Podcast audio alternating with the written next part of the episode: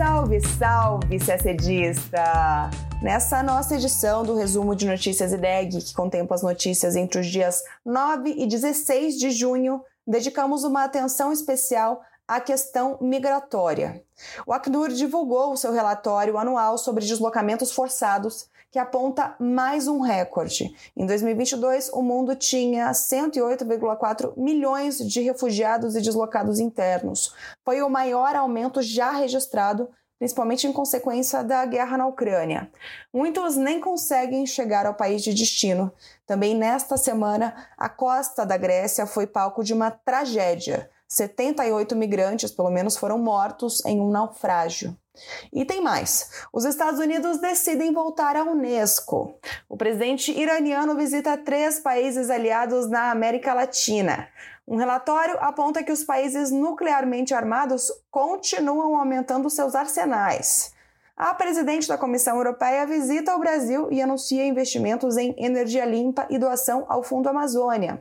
E a Colômbia fecha um acordo de cessar-fogo com a ELN em um processo de paz que tem o Brasil como um dos países garantes. Tudo isso em detalhes você acompanha agora no nosso podcast.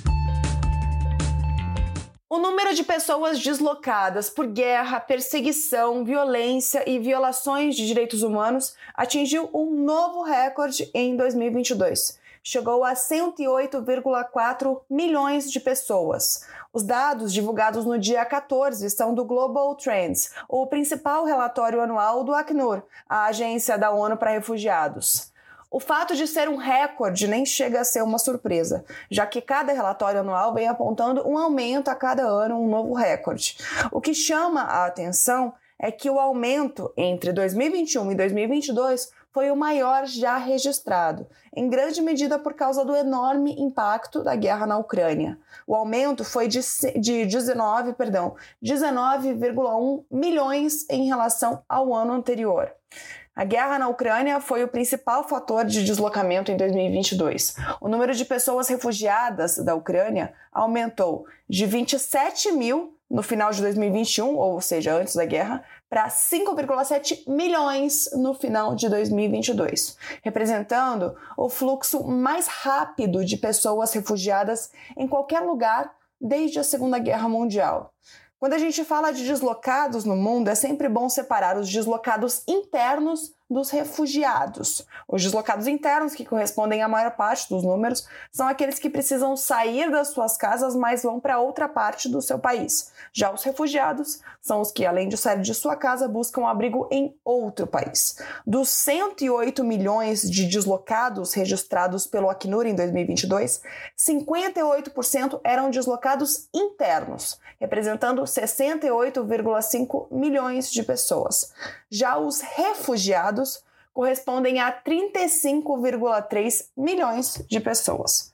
Os números ainda incluem solicitantes de asilo, cerca de 5,4 milhões, e outras pessoas que precisam de proteção internacional, como os apátridas e os venezuelanos, que são 5,2 milhões de pessoas.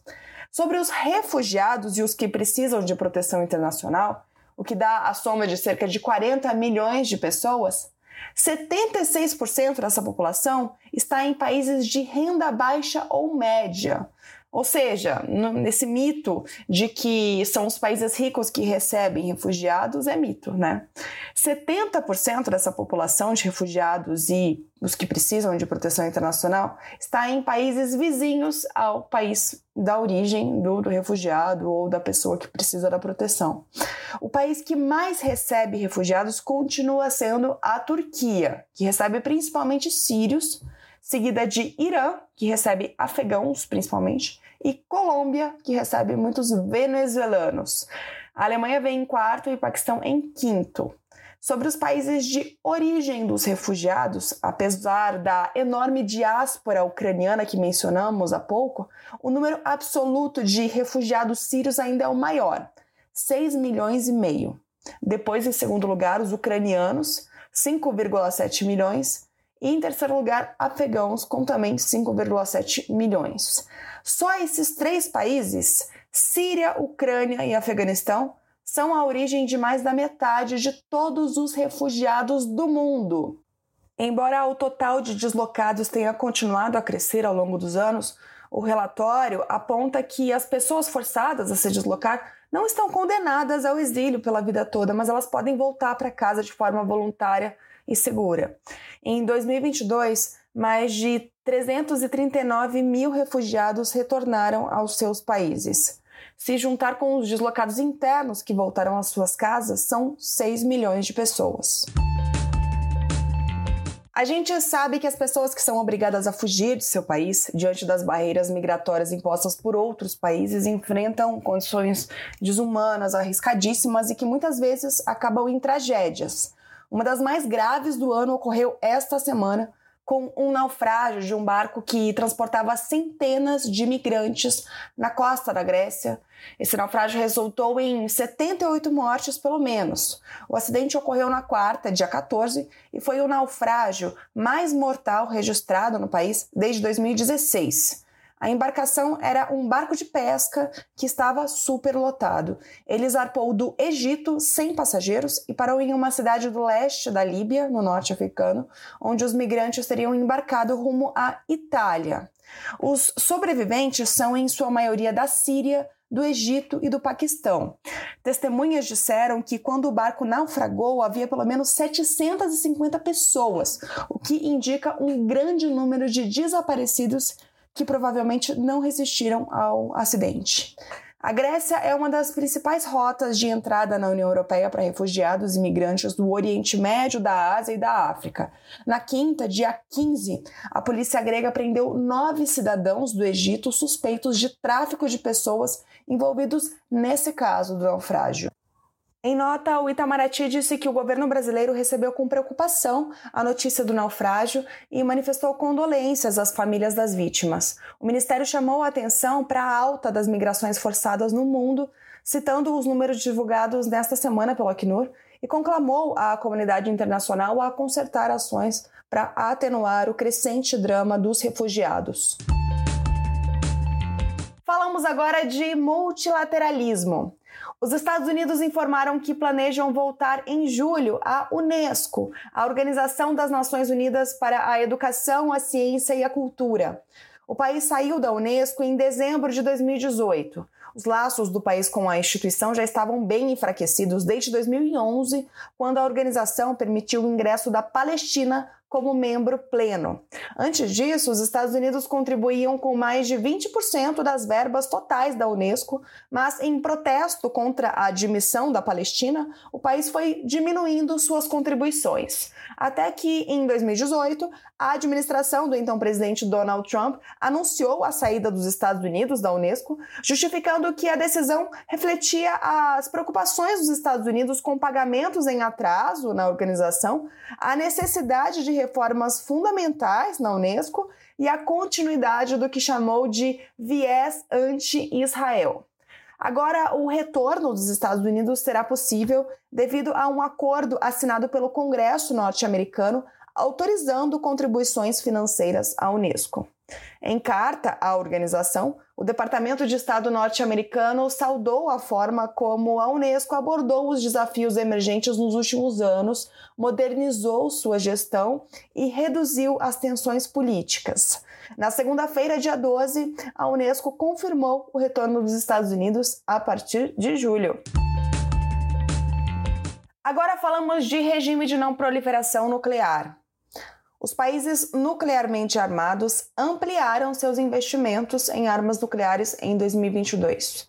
Os dados foram publicados no domingo, dia 11, pelo Instituto Internacional de Estocolmo para a Pesquisa da Paz, o CIPRI, na sigla em inglês. O relatório da entidade sueca, que serve de referência mundial, também chama a atenção para dois fenômenos recentes: a falta de cooperação entre as duas principais detentoras de armas nucleares, Estados Unidos e Rússia, e o crescimento do arsenal da China. Vamos ao primeiro aspecto, o aumento geral dos arsenais. Segundo o CIPRE, os nove países com armas nucleares são Estados Unidos, Rússia, Reino Unido, França, China, Índia, Paquistão, Coreia do Norte e Israel. Segundo o CIPRE, esses governos continuam a modernizar seus arsenais nucleares e vários deles implantaram novos sistemas de armas com armas nucleares ou com capacidade nuclear em 2022. Agora, sobre a falta de cooperação entre as duas potências nucleares, a Rússia e os Estados Unidos juntos possuem quase 90% de todas as armas nucleares do mundo. Os tamanhos de seus respectivos arsenais até que ficaram estáveis em 2022. Mas o grande problema é o colapso dos acordos que existiam entre as duas potências para garantir transparência entre elas. Isso ocorreu após a invasão da Ucrânia pela Rússia em fevereiro de 2022, mas já vinha dando sinais de deterioração antes. Na sequência da invasão russa, os Estados Unidos suspenderam seu diálogo bilateral de estabilidade estratégica com a Rússia. Em fevereiro de 2023, a Rússia anunciou que estava suspendendo sua participação no Novo START, um tratado de limitação de armas estratégicas de 2010.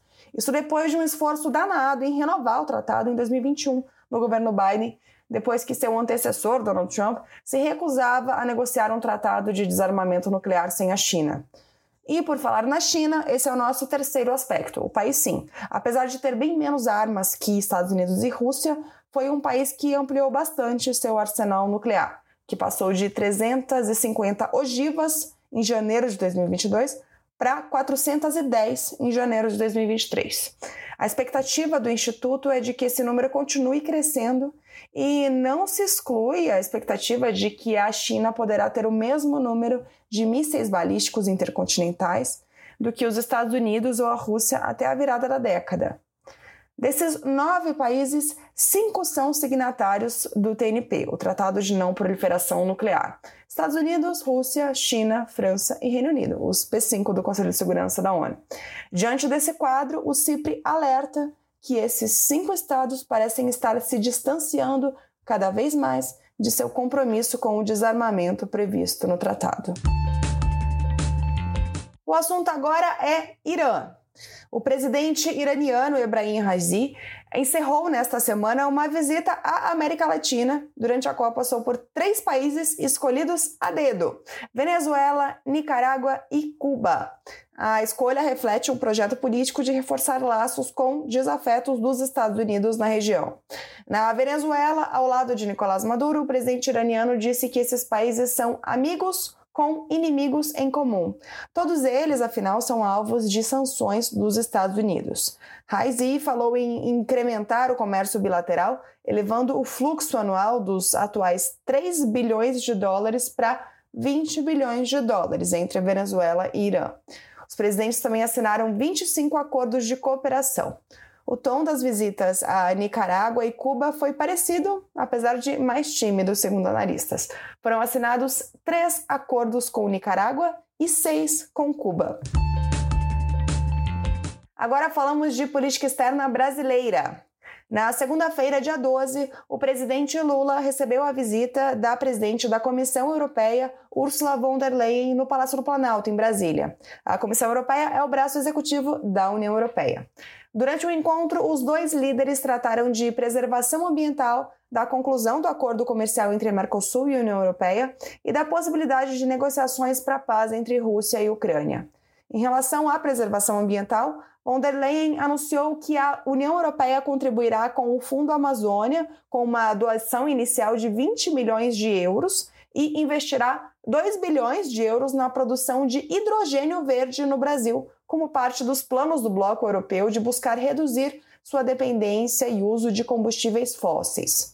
Sobre o acordo entre Mercosul e União Europeia, que já foi concluído, mas não foi assinado, Lula disse que não concorda com as exigências extras na área ambiental apresentadas pela União Europeia neste ano, que previram sanções ao Brasil, já que a premissa que deve existir, segundo Lula, entre parceiros estratégicos, é a da confiança mútua e negociação e não de desconfiança e sanções. A presidente da Comissão Europeia demonstrou disposição para negociar termos do acordo que sejam do interesse brasileiro e expressou a intenção de concluir o texto antes do fim do ano. A respeito da guerra na Ucrânia, Lula ressaltou que tem trazido o tema das negociações de paz com os vizinhos da América do Sul e com países não envolvidos no conflito, como Índia e Indonésia, e que voltará a tratar do assunto em suas visitas oficiais à França, à Itália e ao Vaticano, e na próxima cúpula do BRICS, fórum do qual a, a Rússia também participa. Von der Leyen, por sua vez, declarou ter grande admiração pela forma como Lula defende o direito internacional e a Carta da ONU em todas as suas declarações internacionais.